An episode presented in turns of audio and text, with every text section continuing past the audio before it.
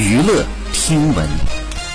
关注娱乐资讯，八月二十一号，下周星空娱乐新出道的组合天府少年团 Panda Boys 平均年龄八岁，引发了网友的热议。随后呢，亚洲星空娱乐发文回应称，对于天府少年团出道的质疑，称公司呢不把孩子当做赚钱的工具，而是孵化具有时代意义的新一代少年榜样。他们当中呢不仅有学科代表，还有三好学生。对成员的第一条要求就是保证学习的前提下再完成艺术训练。好，以上就是本期内容，喜欢请点击订阅关注，持续为您发布最新娱乐资讯。